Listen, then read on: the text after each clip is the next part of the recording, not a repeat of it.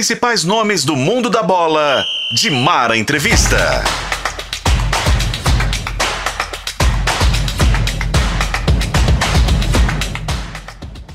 Olá para você que está aí acompanhando mais um de Mar Entrevista, sempre agradecendo a sua audiência. Nós estamos muito felizes com a repercussão que o programa está tendo. Muito bom ter tantos é, eu não digo craques, nem especificamente jogadores, mas homens de verdade que passaram pelo futebol é, brasileiro, futebol internacional, grandes treinadores, personalidades do esporte que fizeram com que a gente chegasse até hoje, né? Porque aqui a gente não esquece o passado, né?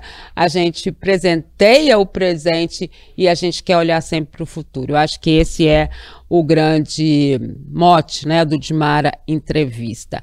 E hoje eu trago alguém muito especial para vocês. Eu começo dizendo que é o jogador que mais vestiu a camisa do Atlético na história.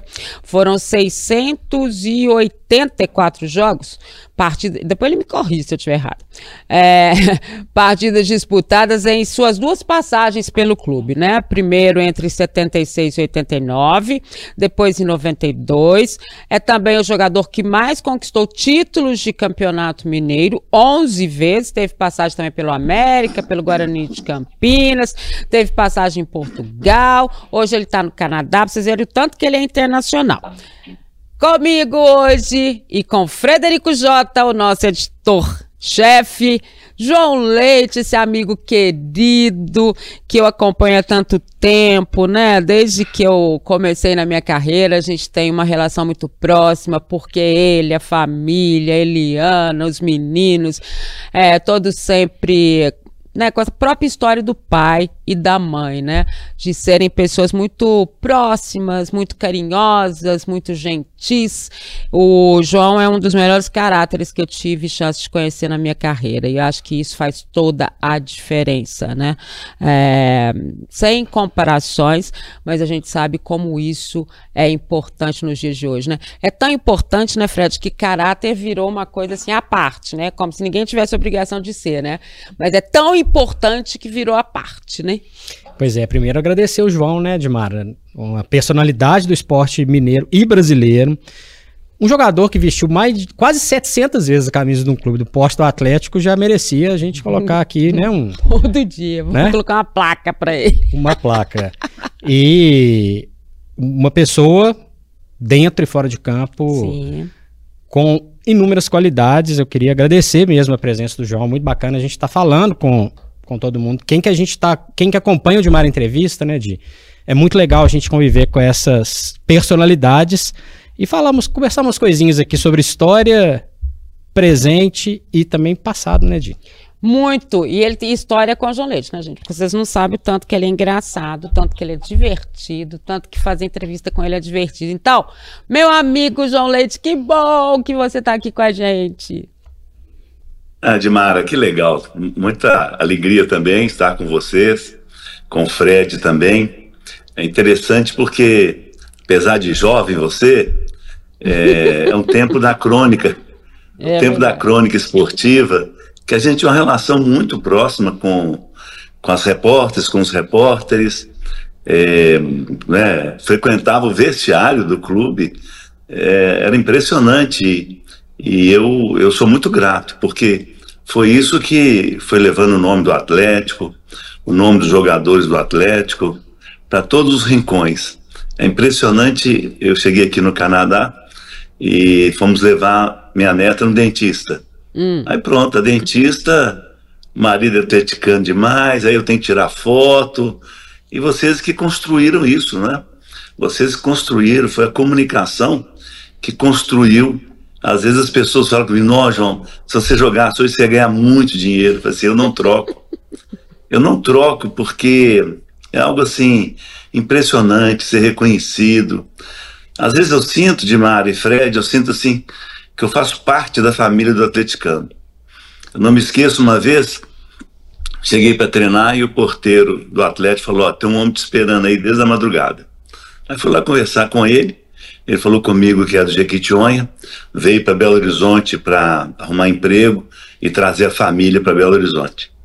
mas tinha três dias que ele estava dormindo na rua, não conseguiu emprego e ele queria voltar para o Jequitinhonha. Mas meu pai era chefe de segurança de um banco. Eu falei assim, eu tenho certeza que meu pai consegue uma colocação para você. Mas ele disse para mim, ah, não, o que eu vi nas ruas de Belo Horizonte, eu não quero ficar aqui. Aí eu ajudei, dei um dinheiro para passagem, dei mais um pouco de dinheiro, mas ele ficou uma coisa na minha cuca, né? Eu falei assim, peraí.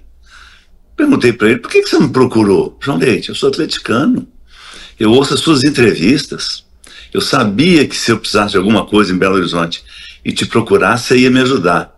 Então eu fico assim, a responsabilidade né, que um, um atleta do Atlético tem em relação a esse mundo de torcedores do Atlético.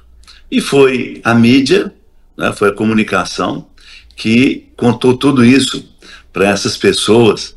E eu estou sempre encontrando com gente que ama o Atlético e e que não esquece os jogadores do Atlético, são tantos os jogadores do Atlético tão amados pela torcida. Ô João, é, eu falei um pouquinho que ia falar aqui do passado, do presente e do futuro, né? Você participou de uma época de um Atlético que você não imaginaria esse Atlético que a gente vê hoje, com uma arena moderna, é, num processo extremamente é, interessante de modernização, de crescimento, inclusive de crescimento da marca. Queria que você falasse pra gente, como jogador histórico que é, como que você vê esse momento do Atlético? O Atlético teve um 2022 um pouco complicado, 2023 começou a querer arrancar, teve altos e baixos, mas estruturalmente o Atlético tem o seu estádio e está passando por um processo de transformação em SAF. Queria sua opinião a respeito disso. Como que você vê de maneira histórica né, essa trajetória e para o atleticano. O que o atleticano pode esperar daqui para frente? É um salto mesmo na história do clube? Sabe que eu e Helena a gente comentava, enquanto a gente jogava ainda, Helena é o grande amigo que eu fiz no futebol, né? A gente comentava que, e a gente viajando para o mundo, o time do Atlético jogava em excursões, torneio, torneio de Paris, torneio de Bilbao, vários torneios a gente jogava, e a gente via, assim, a paixão das pessoas pelo futebol.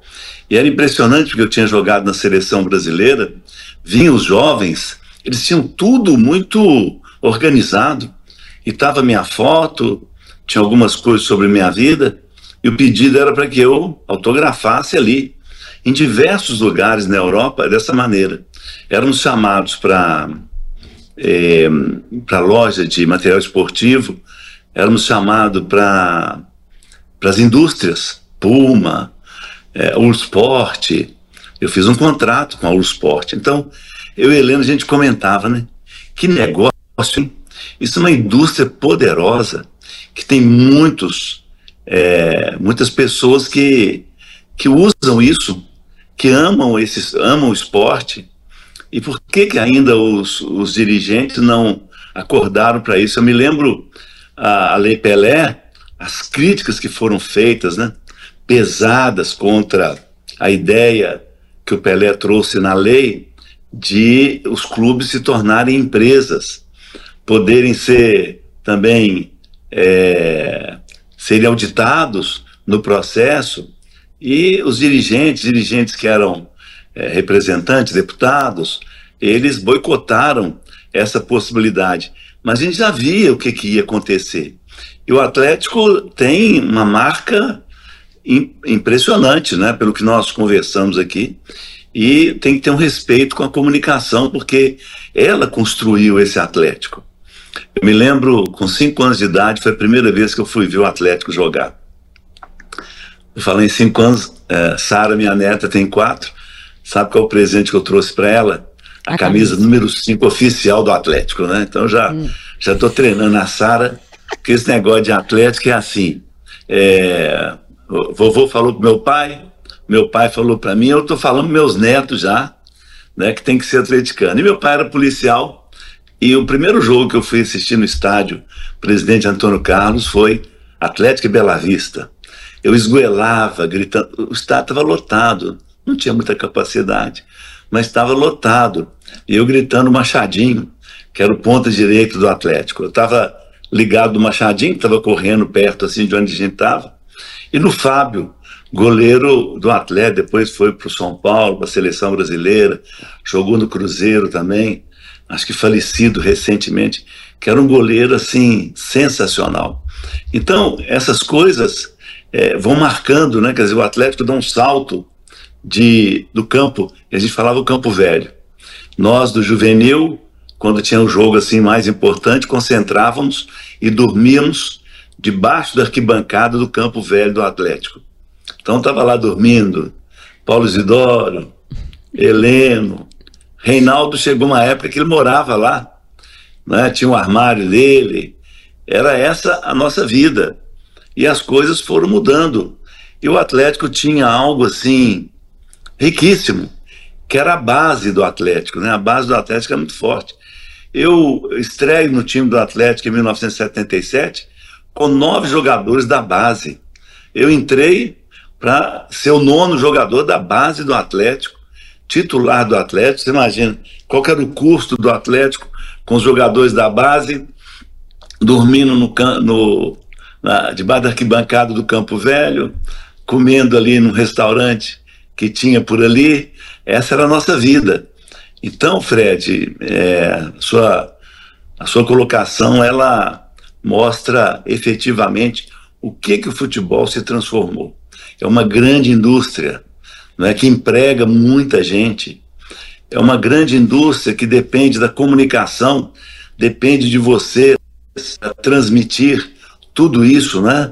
As pessoas querem consumir esse. Eu mesmo aqui agora, aqui no Canadá, eu entrei para ver quanto é que tinha sido o jogo, como é que tinha sido o jogo do meu filho, do Elton, é, lá em, na Turquia.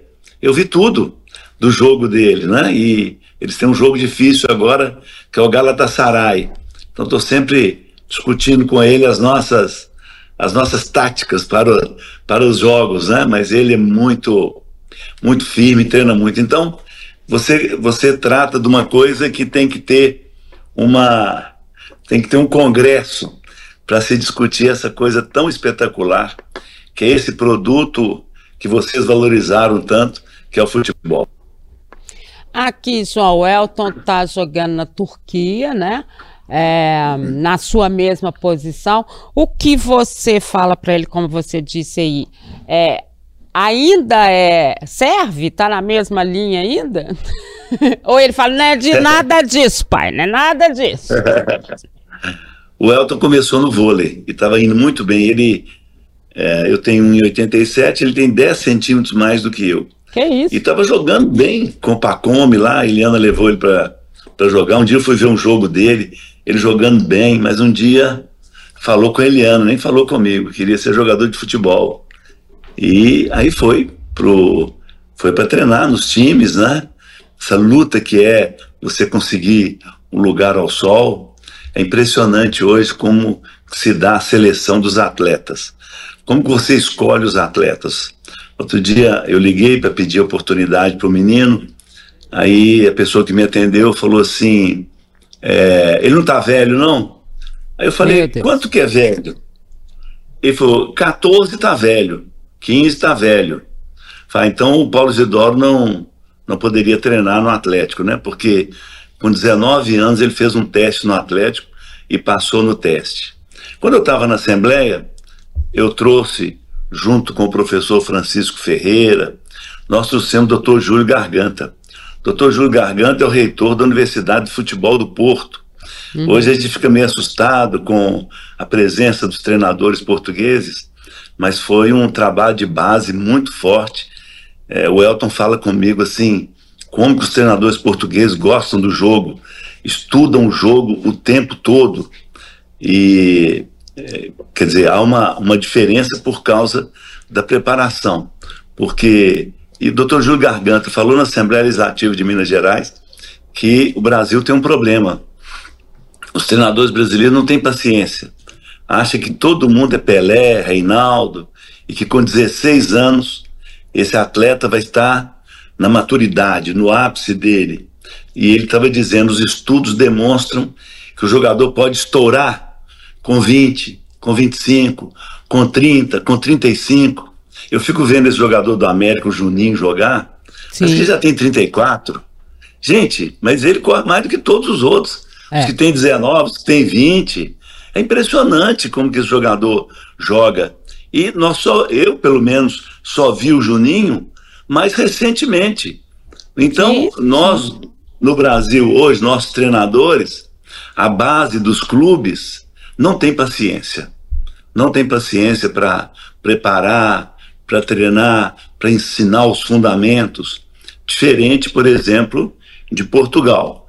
Portugal investiu fortemente numa renovação de treinadores. Era, era muito treinador brasileiro em Portugal e agora está acontecendo o contrário, justamente por causa dessa preparação, especialmente da Universidade Federal do Porto, com o, o líder lá, o doutor Júlio Garganta. Então, o Elton hoje é um. Ele é impressionante, assim. Ele vê o jogo todo, ele discute comigo o jogo, eu falo algumas coisas e digo, não, pai, tá errado o que você tá falando. Sabia. Eu falei, oh, respeita seu pai, menino.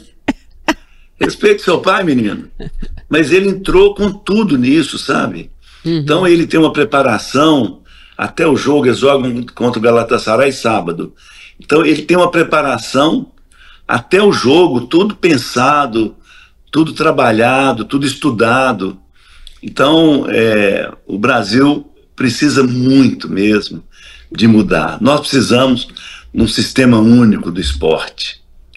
Nós continuamos com algumas coisas assim totalmente equivocadas. Por exemplo, por que, que as confederações são no Rio de Janeiro?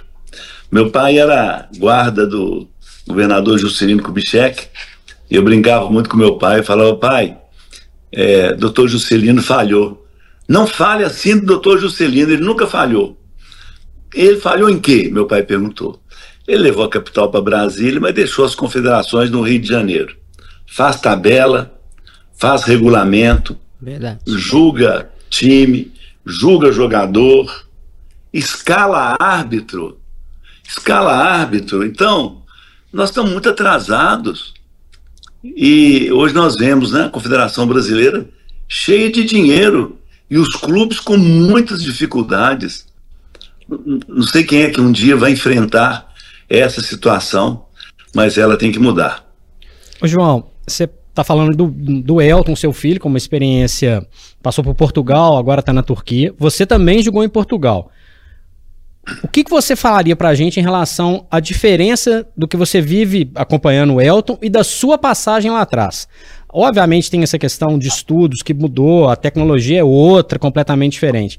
Mas como era um jogador na década de 80 jogar em Portugal e como é um jogador hoje, 2020, 2023, jogando na Europa, mesmo que seja, não está ali na Inglaterra, não está na Espanha, mas a experiência do Elton. O que, o que você acha que é a maior diferença? A década de 80 é para ser esquecida. É, era para ser esquecida, porque tínhamos um problema em Portugal. Eu fui contratado e aí é, tinha a seleção olímpica, que foi o Batista, foi o Valdo, e o Valdo jogava no Benfica. E a Federação Portuguesa resolveu não, não liberar o Valdo para a Olimpíada. O que, que aconteceu? Foram trancadas pela CBF todas as transferências de jogadores. Eu fiquei quase meio ano sem poder jogar pelo Vitória de Guimarães. Fiquei ali, se tiver que contratar outro goleiro, e o goleiro era um goleiro bom demais. Ele, em, em três rodadas, ele era goleiro da seleção portuguesa. Meu Deus. E eu fiquei lá. E o nosso treinador era brasileiro. Geninho foi goleiro, não é? Uhum. É outra, é outra, outra cabeça.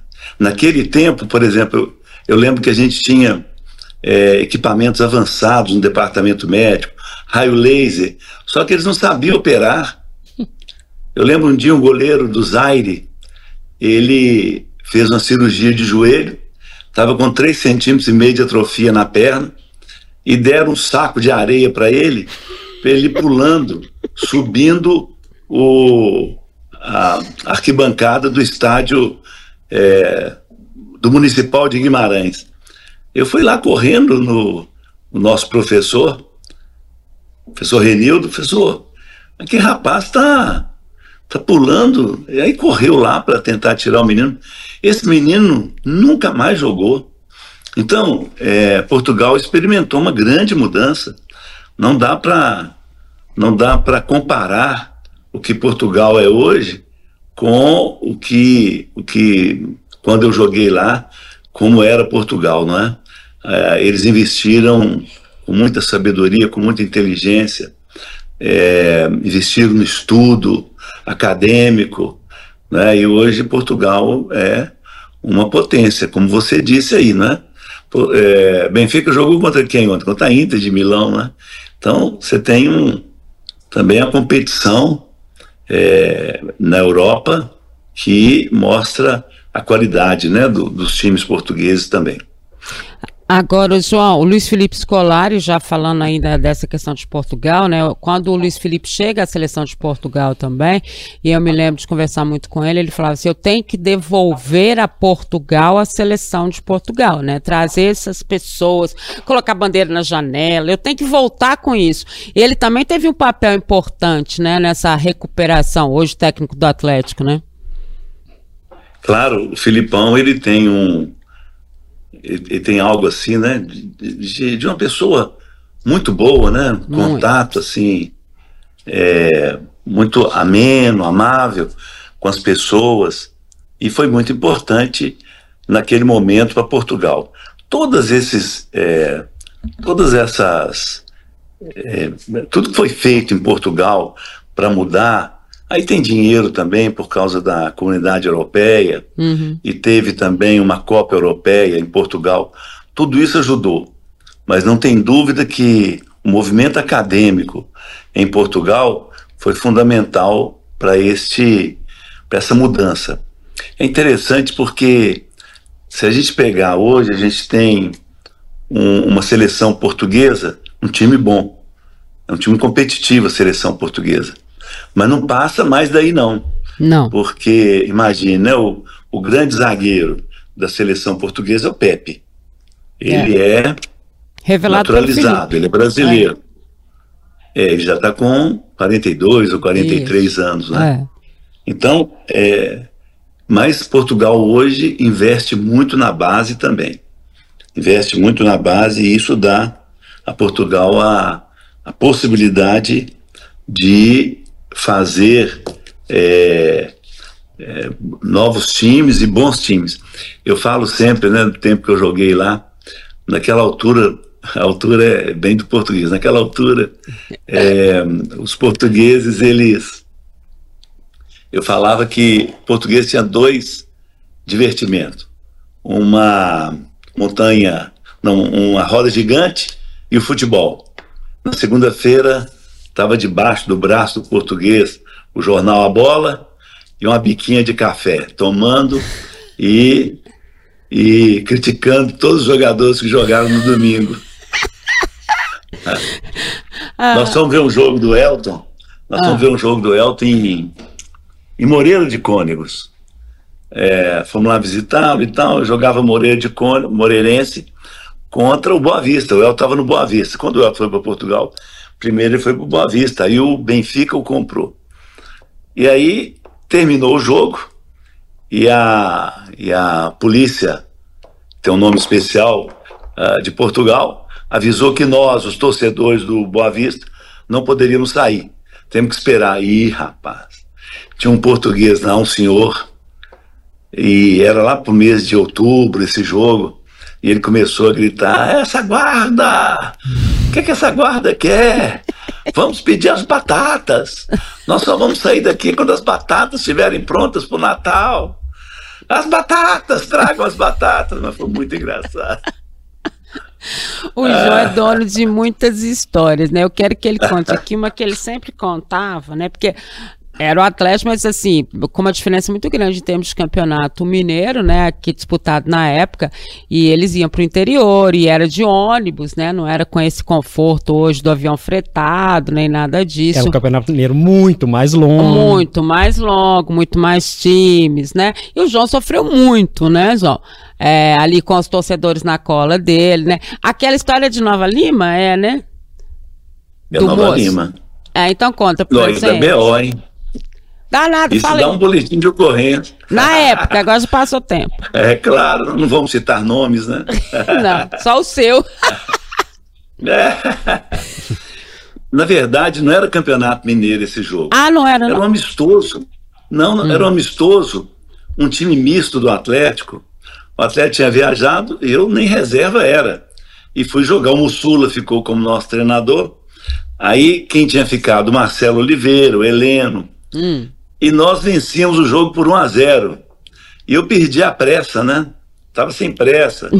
e aí uma bola caiu atrás do gol.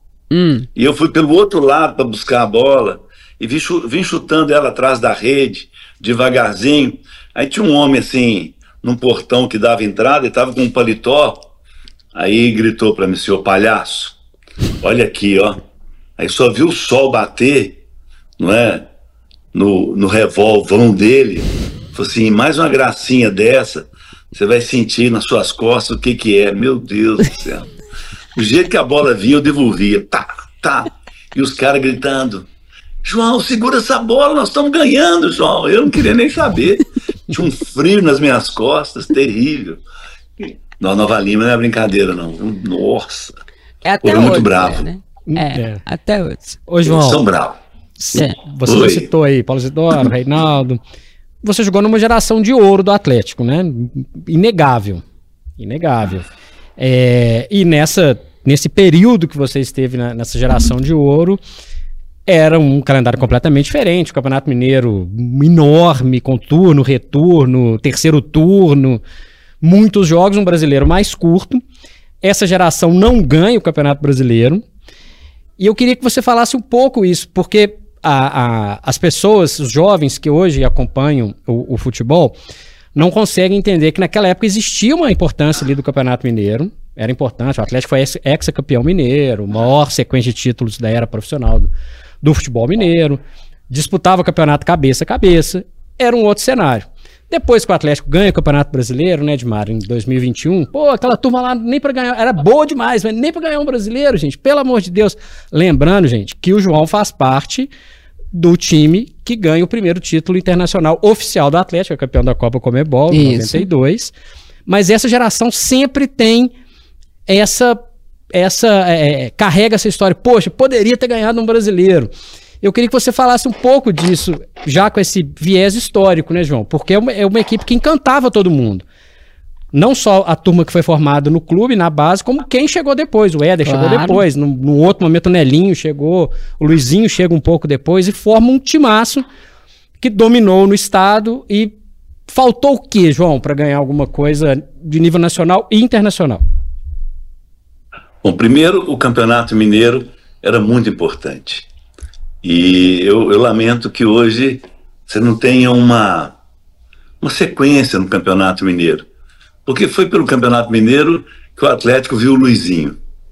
Foi pelo Campeonato Mineiro que o Santos viu Ailton Lira, Neto.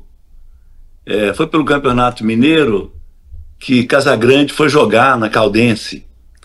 Então, era um, um time assim histórico do Uberaba, com Tonzinho, Naim, Celso Roberto, jogadores assim impressionantes e que foram vistos não apenas pelo Atlético, Cruzeiro, América, foram vistos pelo Brasil. Muitos desses jogadores, eles nunca seriam vistos se não tivéssemos um campeonato mineiro. Então, ponto, esse é o, é o primeiro. Depois nós temos outra questão. Nós estamos falando hoje de uma transição no futebol brasileiro de é, modernizar o futebol brasileiro. O que eu acho assim praticamente impossível por causa dos interesses, né? Eu lembro ano passado, por exemplo, que teve uma intervenção na CBF e o juiz federal do Rio de Janeiro escolheu quem para ser o interventor? O presidente do Flamengo. Eu fiquei assim, não é possível, né? Agora eles perderam a vergonha completamente. De vez, né? Campeonato Brasileiro de 1977, nós tivemos grupos, né? Até chegar à final daquele campeonato. Aí sim, de mar era pesado. Você descia, você ia sair de Belo Horizonte, é, parava em, em Ilhéus, aí desembarcava em Salvador, pegava um avião para Recife, de Recife você pegava um ônibus para Capina Grande ou para ou para João Pessoa. E depois outro ônibus chamado Rodonave.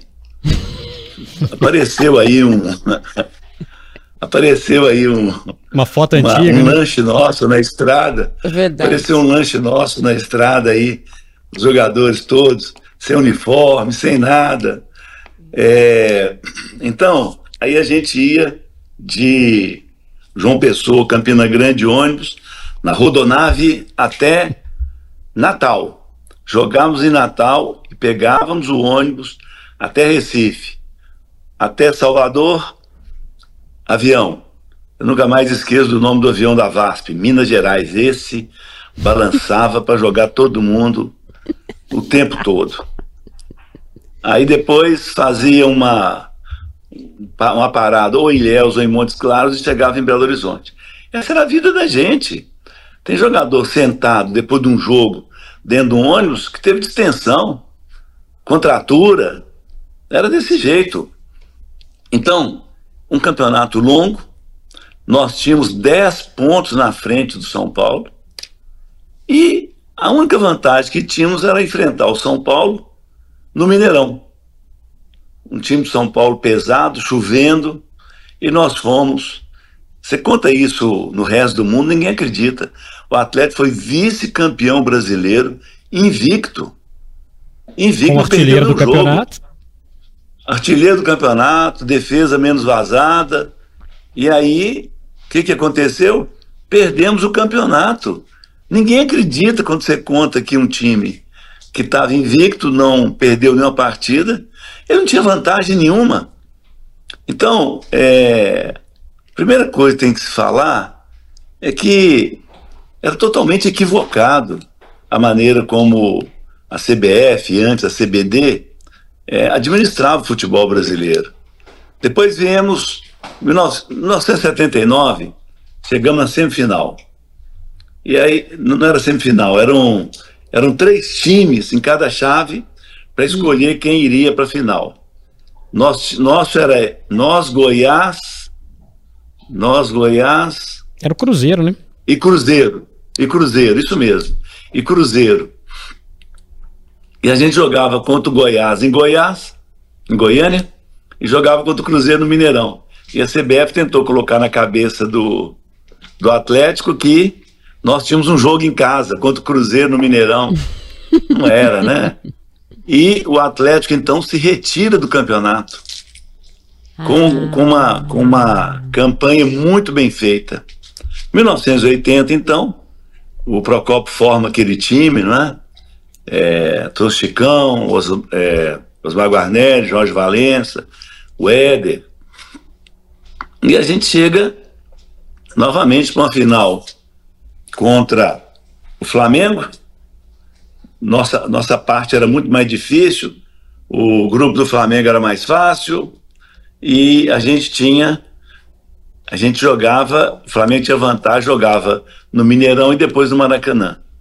Quando escalaram o árbitro, que é jogador do Atlético tudo experiente mais, o Marganelli, Chicão, né? Fala assim: estamos arrasados. Por quê? Romualdo Arpe Filho. Isso é hábito de jogo de futsal. A bola não vai sair do meio-campo. Ele não vai. Ele não vai é, dar nenhum cartão amarelo. O Flamengo estava cheio de jogador de pendurado. E aconteceu isso mesmo. E aí fomos para o Maracanã, quem o árbitro escolhido? José de Assis Aragão, aspirante à FIFA. Na segunda, ele expulsou três jogadores do Atlético. E na segunda-feira ele era árbitro FIFA.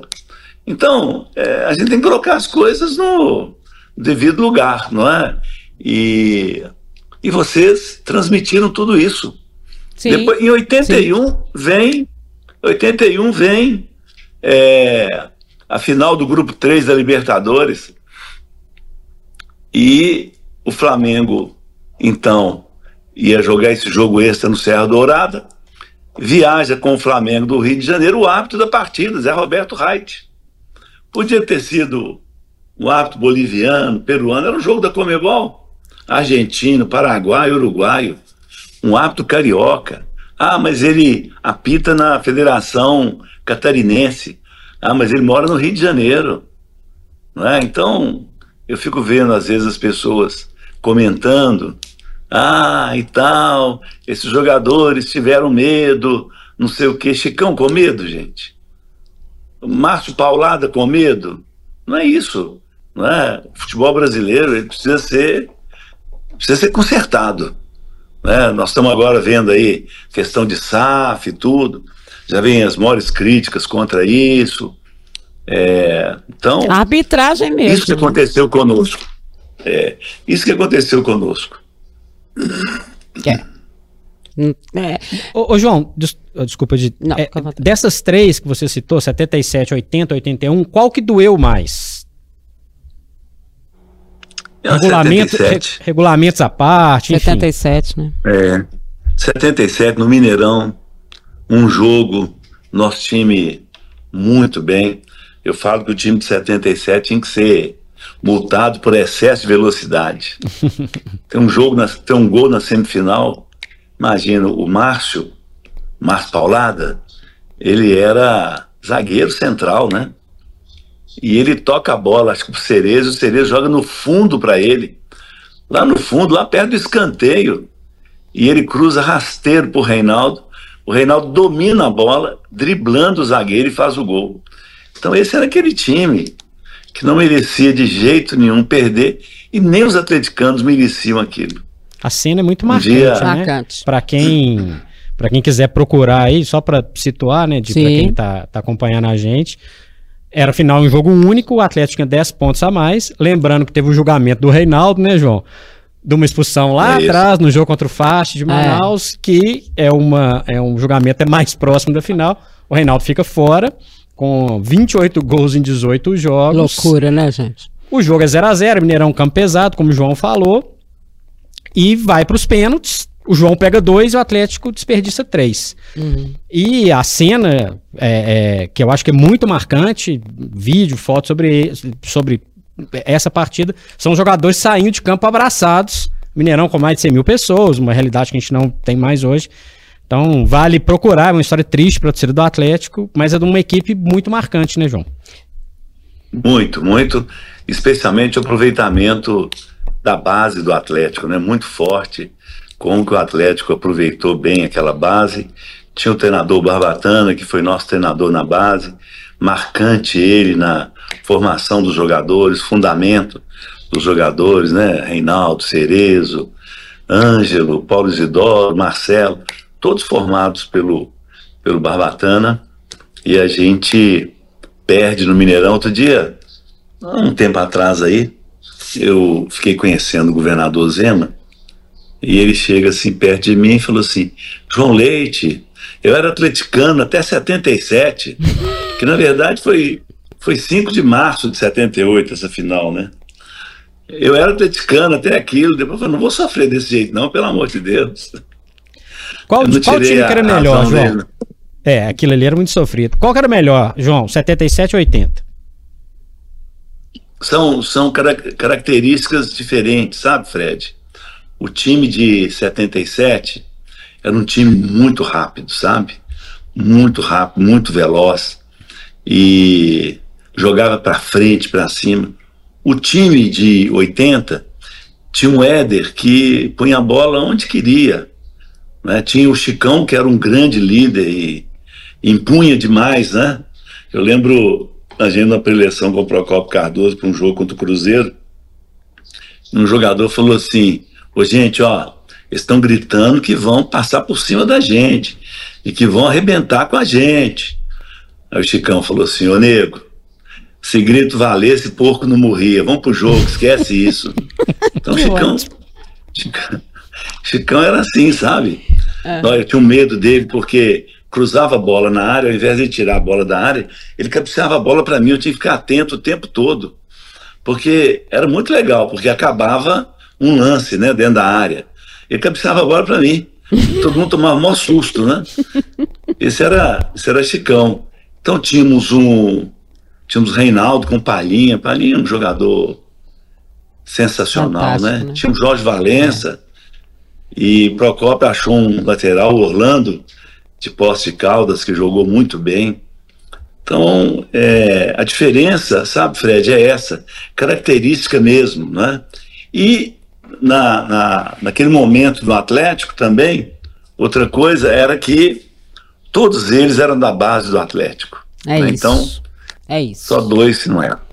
É, isso a gente discute muito, né, João? Há quanto tempo a gente não vê, né, realmente uma equipe do Atlético? E aí eu tô colocando o Cruzeiro também nessa história, e até o América fez opção por menos jogadores da base, né? É, inclusive nessa Série A do brasileiro. Mas a tradição do futebol mineiro sempre foi, né, a de buscar jogadores da base, né? Num, seja no Atlético, seja no Cruzeiro, enfim. Os grandes valores saíam da base, a formação era em casa. E eu não tô falando dessa base do pré-pronto, não né? Que é o jogador que vem hoje com idade sub-20, né? Pra base, eles falam, não, mas esse é da base, mas não foi formado, lá ficou lá 12 anos, 14 anos, né? A gente não tem mais esse trabalho. É o que? Ficou caro? É fora de. Eles não conseguem encontrar, porque também encontrava o pessoal tudo muito aqui por perto também, né? Tinha essa história, né? Nova Lima, Pedro Leopoldo, não era assim? Vespasiano, Pereira, né? É, eu acho que você foi muito bem na, na sua avaliação. É, nós não temos mais base em Belo Horizonte. Eu comecei na Vila Oeste, no Alvorada da Vila Oeste. Isso. E fui parar no Atlético. Comecei no Petis do Alvorada, depois juvenil. Com 14 anos joguei no primeiro quadro do Alvorada. O Heleno no Suzano. Uhum. Alvorada não tem campo mais onde era o campo do Alvorada. Foi Isso. distante. Foi distante é, o Paulo Isidoro do Ideal, o Cerezo do Esplanada, do Ferroviário. Cadê os jogadores de Belo Horizonte dos times? Fomos perdendo com o avanço imobiliário, fomos perdendo os campos de futebol. Hoje a maioria dos jogadores de base vem da Bahia. Na Bahia, não sei se é por causa de praia, lá tem muito. Tem muito jogador, a maioria está vindo de lá. Agora, e, e aí é, um, é, uma culpa dos governos, né? Os governos têm que ter o cuidado de manter a várzea. O futebol amador, é do futebol amador que saem esses jogadores e, lamentavelmente, foi esquecido. Ah, tem que fazer uma via expressa? Tem. Na via expressa, nós tínhamos uns seis campos. Paulistano, Cruzeiro do Sul, Santa Edviges, Gameleira do Getúlio, Getúlio começou no Gameleira, Alvorada, Reunidos, Atletique, Santa Maria, é muito mais do que seis. Não existe nenhum mais, o Reunidos não existe mais lá na Via Expressa. Podia fazer a Via Expressa? Podia. Mas deixa o espaço do campo, gente. Mas eles foram foram tirando os campos, colocando as avenidas, as vias expressas, e hoje então nós temos, infelizmente, Outro dia eu vi entrevista de um traficante. Vocês são corajosos, né? Vocês, é, vocês entrevistam traficantes. Aí entrevistar traficante, aí, como é que é? Tá, não, meus aviãozinhos estão tudo ligados. Eu mando entregar droga. E aí, mas não tem nenhum problema? Não, só tem problema quando passa uma bola rolando para eles, que eles largam, largam o produto no chão e vai jogar futebol. Já pensou? E nós não, não, não acordamos, não despertamos para isso. Não é como a imprensa tão, tão, é, é, tão forte como nós temos hoje, não é? é? os, os dirigentes. Eu lembro quando eu assumi a Secretaria de Esporte do Estado, no governador Aécio, foi impressionante o número de campos que nós tínhamos. Eu falei, o futebol vai acabar.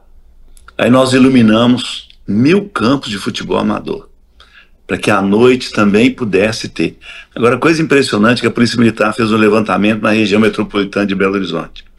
Onde o campo foi iluminado, 75% menos ocorrência criminal. As famílias reuniam com as crianças, as mulheres caminhavam em volta do campo, faziam uma barraca para geração de emprego e renda. Mas, lamentavelmente, hoje, nós perdemos isso e, infelizmente, estamos perdendo os nossos jovens, as nossas crianças para o tráfico. É, o esporte sempre na recuperação, né? Sempre, seja em qualquer modalidade. Você que teve também uma filha, né, no trabalho aí da ginástica rítmica, né? E ela teve Isso. tanto êxito, né? Agora tem uma neta, né, fazendo também, né? É, Letícia já está na equipe da professora Marinês, a ginástica rítmica mineira, e sagrou-se campeã mineira. É, acho que sábado retrasado. Que ela sagrou-se campeã mineira. A gente está feliz demais né, com ela. Uma alegria muito grande, né? Agora, lá em casa, as meninas falam que mais famosa é a avó. Eliana é mais famosa. E é mesmo aqui, ó. Eliana Maria Aleixo hoje é Aleixo Leite, né?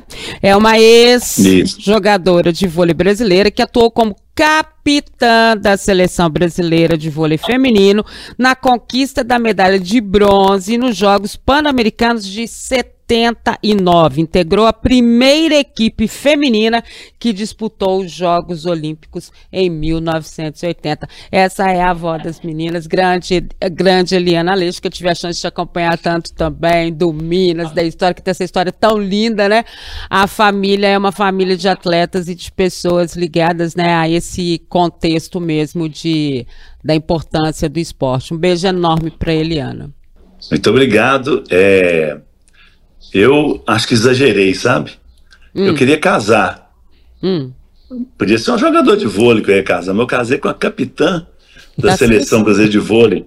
Normalmente as mulheres mandam, né? Agora a capitã manda mais, né, Edmar? Ah, manda bem mais, inclusive, com certeza absoluta. Você acompanha futebol e é bom de palpite? Então tem que conhecer KTO KTO.com, isso mesmo. A KTO é o melhor e mais seguro site para você apostar e se divertir. Tem os campeonatos estaduais, Copa do Brasil, Brasileirão, Libertadores, Champions League, ou seja, tem tudo e várias outras modalidades, claro, além do futebol. E lembrando que na KTO 2 a 0 é goleada. É isso mesmo. Se o time que você apostou abrir 2 a 0, a KTO paga na hora com o ganho antecipado. Faça seu cadastro KTO com e utilizando o cupom O Tempo você tem 20% de bônus no primeiro depósito. Isso mesmo. Usando o cupom O Tempo você tem 20% de bônus no primeiro depósito. Deixe os seus palpites na KTO.com, onde a diversão acontece. Olha só, João, a gente adorou ter você aqui no Timar Entrevista, acompanhado, claro, do Frederico J, que sabe tudo de atleta, de história, já escreveu livro, menino. Você já escreveu sua biografia? Já? Eu? É. Eu? Eu escrevi um livro. Hum. Na verdade, minhas irmãs que me ajudaram, sabe? Hum. Mas esse aqui, ó. O Goleiro de Deus em preto e branco. É, João aqui Leite. tem umas histórias engraçadas, sabe? É? É, as histórias do Dadá, as histórias engraçadas desse livro. Tem, é porque o João ele é de um humor, né? E a convivência com ele era sempre bacana dessa forma. Fred, mais alguma? Vou perguntar para o João responder de bate pronto. Ah. João, depois você saiu do Atlético, o Atlético teve grandes goleiros. Qual deles foi o melhor? Essa marcante, sem hesitar. Acho que marcante o Vitor, né? Por causa do título que conquistou e da maneira que foi, né? Sem hesitar. Sem hesitar, viu? São Vitor, tá aí então. Ô, João, ah, então eu vou perguntar também quem foi seu treinador? Procopio Cardoso. É, o Procopio era assim, gente, o atleta tá com programa, problema, chama o Procopio, não era assim? É. Ali é bravo, viu? Ali é bravo. Ali é bravo, aquele é, é. bravo. É. Nós chegamos para a semifinal do Brasileiro no Beira-Rio, o Inter jogava por um ponto. Aí ele começa a preleção dele, aí pareceu uma briga da defesa com o ataque do Atlético. Aí ele grita: levanta e vamos pro jogo, agora nós estamos prontos. Aí ganhamos de 3 a 0. ele, era, ele era mais bravo que todo mundo. Não, pelo amor de Deus. João, eu queria te agradecer muito falando com a gente do Canadá. Eu sei a importância estar tá aí com a sua neta, né, com a sua filha também, né?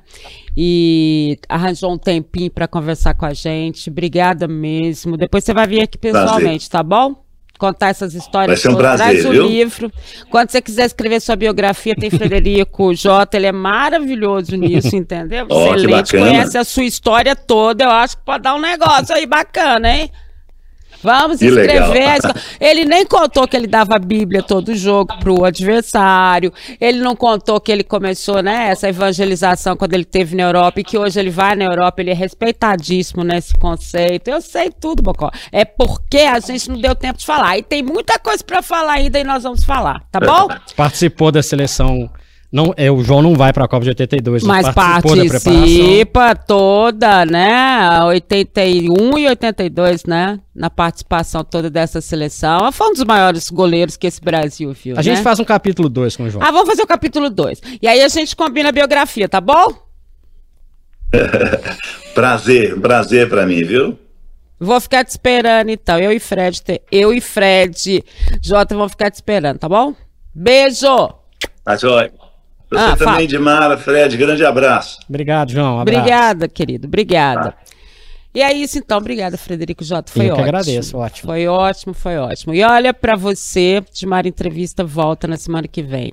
Agradecendo sempre. Beijo grande. Tchau.